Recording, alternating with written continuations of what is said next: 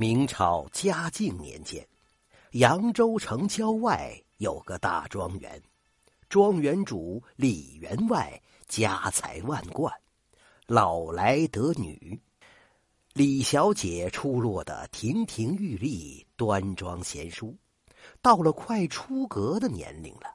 只是她性格内敛，每日只在二层的闺楼上描红刺绣。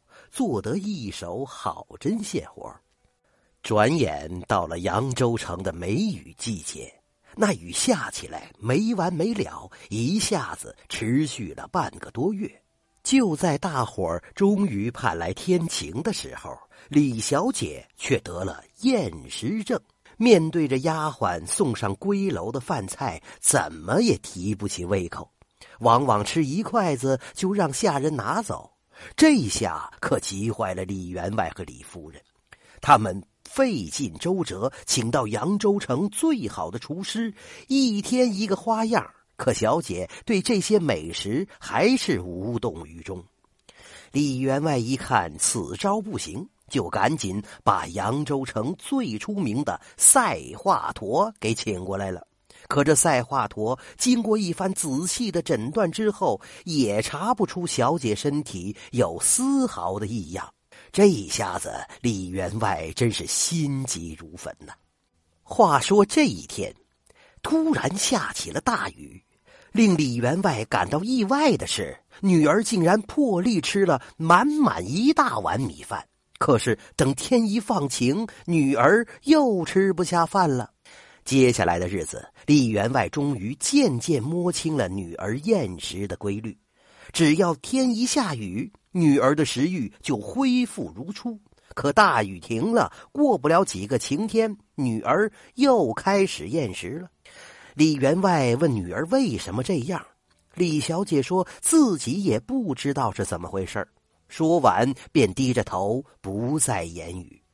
李员外见状，觉得此中必有缘由，可究竟是为什么，他也摸不清楚。后来，李员外听府内一个女仆说，小姐得的这个病啊，恐怕是惹到不干净的东西了。将信将疑之下，李员外请了邻村的马道婆，到小姐的闺楼降妖除魔。法事结束之后。李员外把马道婆送出李府，正好在大门口遇到了本村的冯郎中。冯郎中不由得嘲笑起来：“哎呀，李员外是个聪明人，就是病急乱投医，也不能请这种装神弄鬼之徒吧？”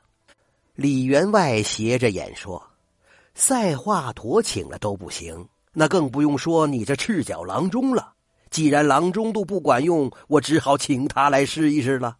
冯郎中被一激，嚷了起来：“哦，你又没请我，没准儿我能治好你家小姐的病呢。”李员外看了他一眼，冷笑道：“嘿嘿，这样吧，如果马道婆的法子不管用，我就请你给小姐看病，如何？如果看不好，就罚你给我家做几天苦力，如何？”冯郎中正在气头上，想都没想，脱口而出：“一言为定。”可当他把话刚说完，就想抽自己两个嘴巴。连赛华佗都没看好的病，自己怎么也敢答应啊？这一天，李员外果真派人来了，说马道婆的法子不灵。李员外如约请冯郎中前去李府。